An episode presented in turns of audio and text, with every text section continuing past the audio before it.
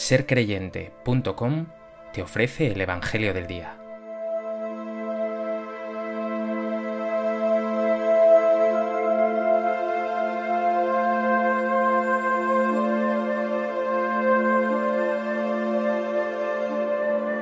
Del Evangelio de Marcos. En aquel tiempo se le acercaron los hijos de Zebedeo, Santiago y Juan, y le dijeron, Maestro, queremos que nos hagas lo que te vamos a pedir. Les preguntó, ¿qué queréis que haga por vosotros? Contestaron, concédenos sentarnos en tu gloria, uno a tu derecha y otro a tu izquierda. Jesús replicó, no sabéis lo que pedís. ¿Podéis beber el cáliz que yo he de beber, o bautizaros con el bautismo con que yo me voy a bautizar? Contestaron, Podemos. Jesús les dijo, El cáliz que yo voy a beber, lo beberéis, y seréis bautizados con el bautismo con que yo me voy a bautizar. Pero el sentarse a mi derecha o a mi izquierda no me toca a mí concederlo, sino que es para quienes está reservado. Los otros diez, al oír aquello, se indignaron contra Santiago y Juan. Jesús, llamándolos, les dijo, Sabéis que los que son reconocidos como jefes de los pueblos los tiranizan, y que los grandes los oprimen. No será así entre vosotros. El que quiera ser grande entre vosotros, que sea vuestro servidor, y el que quiera ser primero, sea esclavo de todos. Porque el Hijo del Hombre no ha venido a ser servido, sino a servir y a dar su vida en rescate por muchos.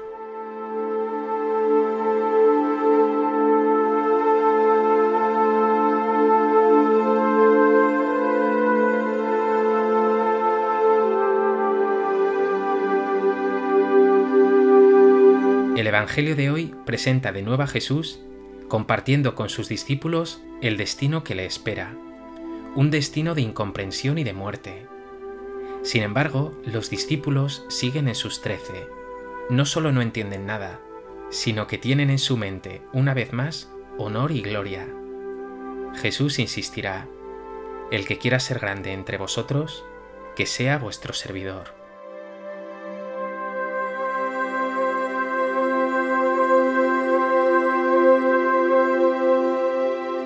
A propósito de este texto del Evangelio de Marcos, me gustaría compartir contigo tres reflexiones. En primer lugar, vemos a Jesús anunciando a los doce su pasión.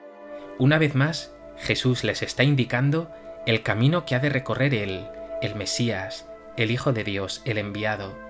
No un camino de rosas, triunfal, de aceptación por todos, de poder o de dominio, sino como siervo sufriente, un camino de cruz, de burlas, de abandono, pero también y sobre todo un camino atravesado por la fidelidad, el amor, el servicio y la entrega hasta el final, hasta el extremo.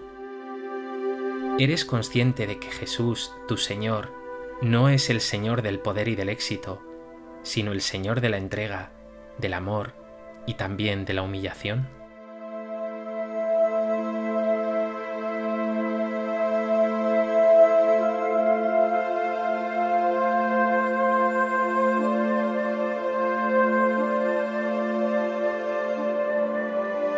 En segundo lugar, tras este anuncio de Jesús, los discípulos tendrían que estar impresionados, meditando las palabras del Señor, entristecidos e incluso dispuestos a entregar su vida por Jesús.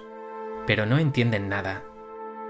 Los hijos de Zebedeo, es decir, los discípulos Santiago y Juan, íntimos amigos de Jesús, le piden que en ese reino del que habla, uno pueda sentarse a su derecha y el otro a su izquierda. Y lo que es peor, nos dice el texto que los otros diez se indignaron al oír aquello, seguramente porque ellos también querían pillar algo, ser también ellos ministros o jefazos de ese reino que alcanzaría Jesús. Todos ellos siguen soñando con un Mesías poderoso, un Mesías rey, lleno de poder temporal, de poder político.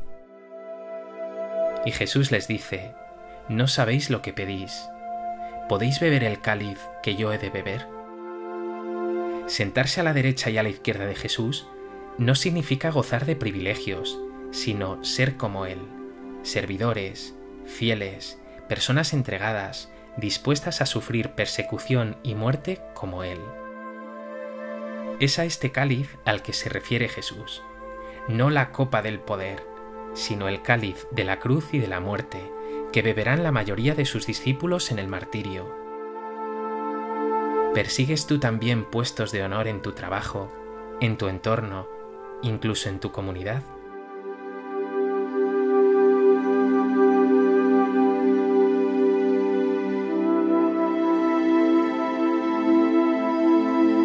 En tercer lugar, a propósito de esta situación, Jesús nos regala uno de los textos más bellos e impactantes de todo el Evangelio, que habría que grabar a fuego en la memoria.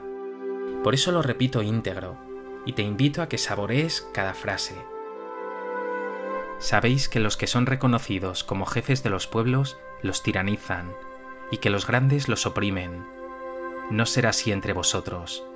El que quiera ser grande entre vosotros, que sea vuestro servidor, y el que quiera ser primero, sea esclavo de todos. Porque el Hijo del Hombre no ha venido a ser servido, sino a servir y a dar su vida en rescate por muchos. Y repito lo que tantas veces he dicho, en cristiano no hay lugar para el poder y la opresión.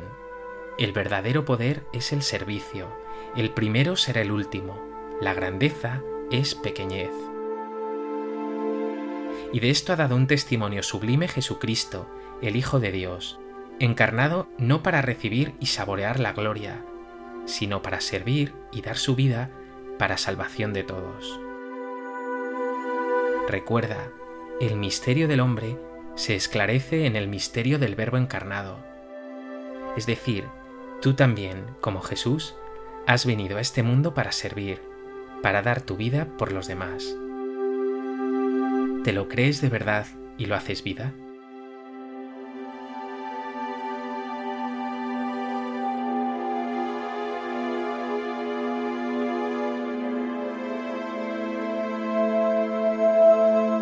Pues que este Evangelio te lleve a huir de toda búsqueda de poder y renueve tu intención de servir más y mejor, tus ganas de dar la vida a los demás, en una entrega callada y humilde.